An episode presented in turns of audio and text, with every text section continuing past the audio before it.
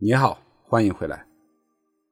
一方面，我们继续去上市公司中寻找，看哪些上市公司的领导者具备卓越的领导力，可以把我们的投资托付给他；另一方面，我们也来学习一下，看自己如何成为卓越的领导者。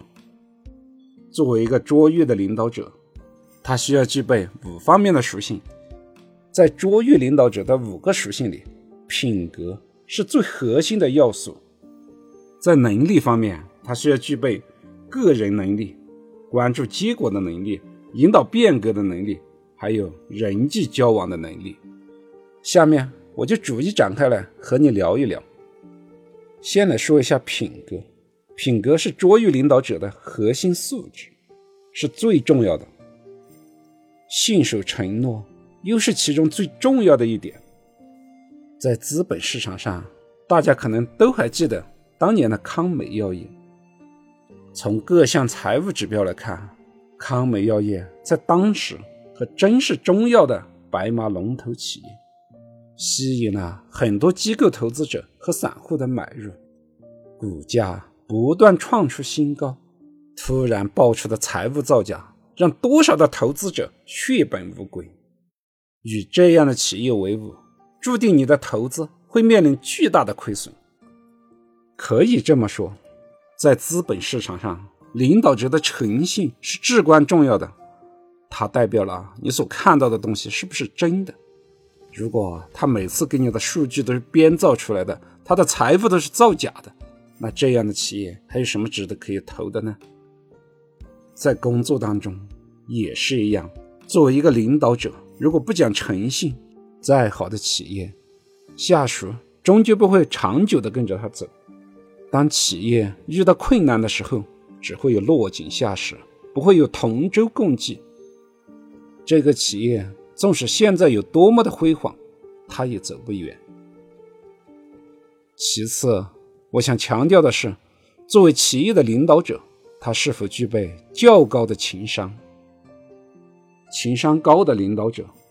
会虚心接纳别人的反馈，平易近人，还有他对所有同事都一视同仁，不分尊卑，平等对待。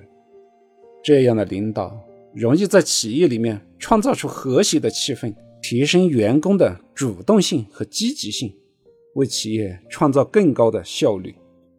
企业领导者如果情商太差的话，容易得罪人，容易制造矛盾。内外部都容易形成不和谐的企业文化。这样的企业，这样的老板，当遇到困难的时候，不会有任何人伸出援手，更不会有员工主动的承担责任来解决问题。所以，这样的企业也是走不远的。卓越领导者品格的第三点，需要能够不断的自我成长，不断的学习。企业的内外部环境。会不停的在变化，在变化中，如果不及时的自我学习、更新知识，就有可能为企业的发展做出错误的决策。所以，一个企业的领导者是否具备卓越领导力，首先看他是否诚信，是否说到做到；其次，看他是否具备较高的情商，内部外部是否能与他人和谐相处；最后。再来看一下，他是否能够不断的自我成长、自我学习、突破自己。感谢你的收听，希望你在未来的成长中也能快速的具备这三方面的品质，成为卓越领导者。